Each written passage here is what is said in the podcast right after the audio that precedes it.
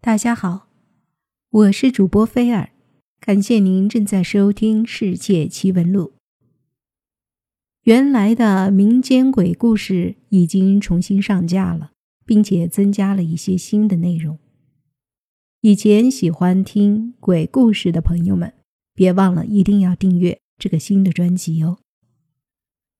这个新的专辑名字叫做《凌晨一点鬼录》。我们今天来讲的这一则奇闻趣事是有关日本人的。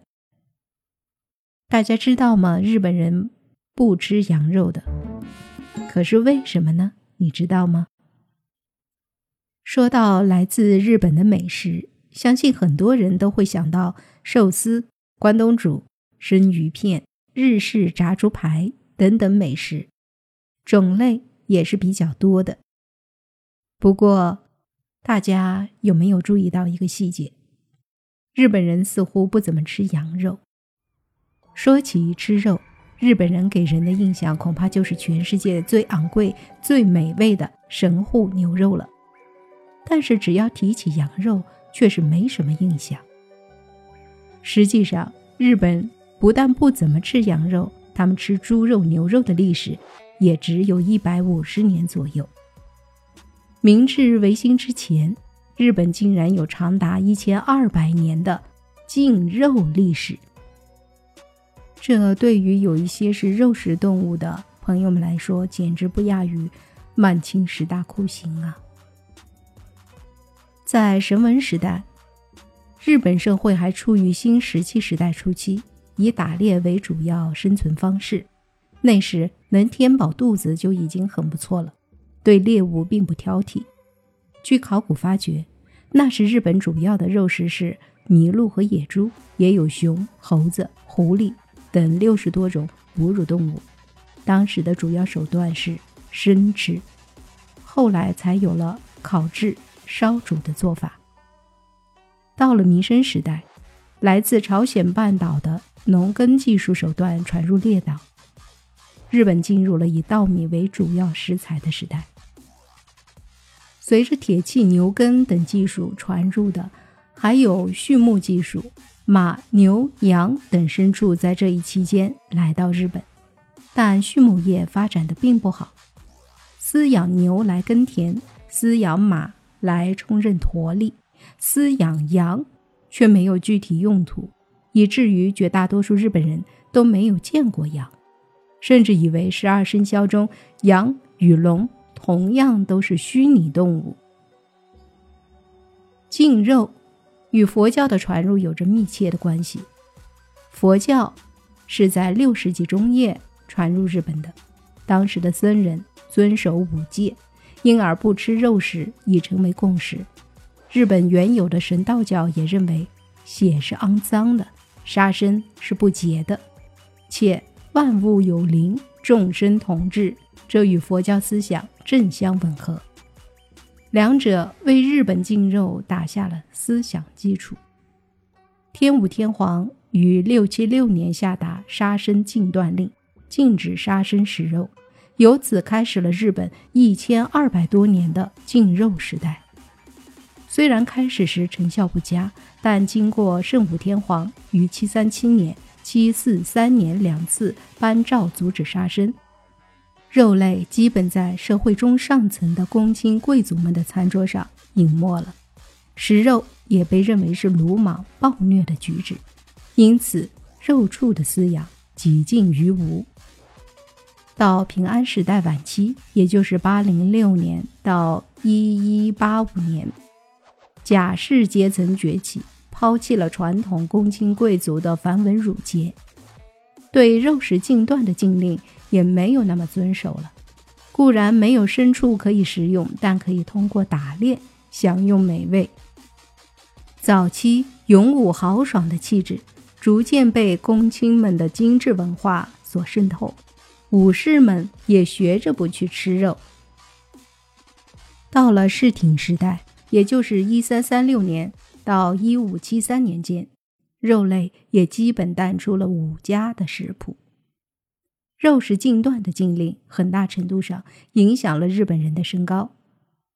因为没有营养嘛，人怎么能长高呢？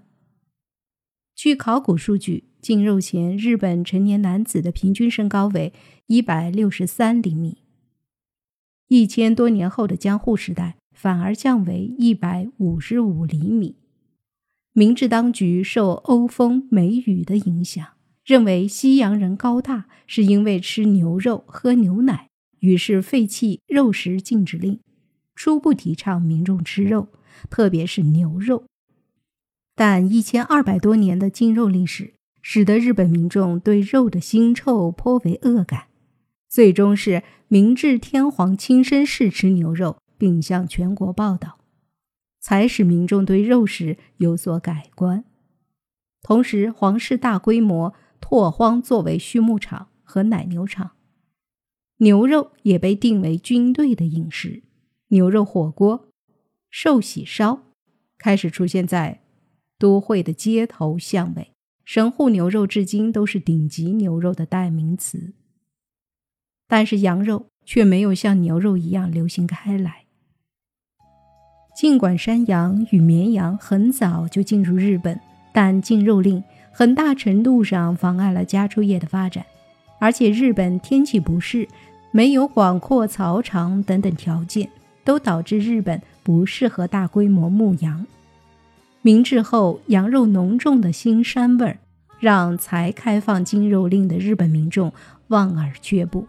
尽管日本古代也有羊羹，但很快就改变了做法，用红豆和面粉混制而成，变成果冻状的甜点。日本唯有一个地方吃羊肉，那就是北海道。日本每年几万吨的羊肉销量，一半以上是在北海道。这里有一种乡土料理，中文意思就是成吉思汗烤肉，就是铁锅烤羊肉。相传是蒙古入侵日本时留下的。说到北海道的羊史，还要提到日本的冲击扩张。一五五六年。葡萄牙人最早将羊毛织物传入日本九州区域，到明治之后，羊毛织物才普及开来，成为军用被服的原材料，羊毛也成为重要的军需材料。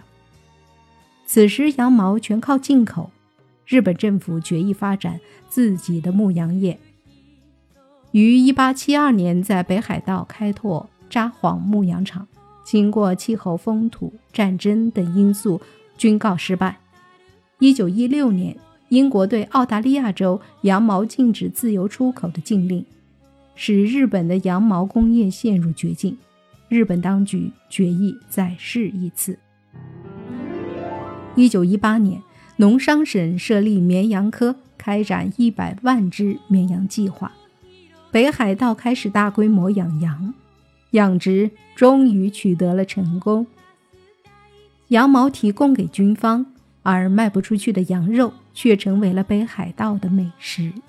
战后，羊毛的需求量急剧消减，也曾辉煌的北海道牧羊业也衰弱了下来。由于缺乏广泛的民众基础，羊肉在日本地位十分尴尬。羊肉在日本虽不受欢迎，但在一海之隔的中国却是滋补疗养的美味佳品，深受中国人们的喜爱。吃好羊，首选新疆羊，美味健康无污染，肉质鲜嫩不腥膻，是中国人餐桌上的美味佳肴哦。我觉得。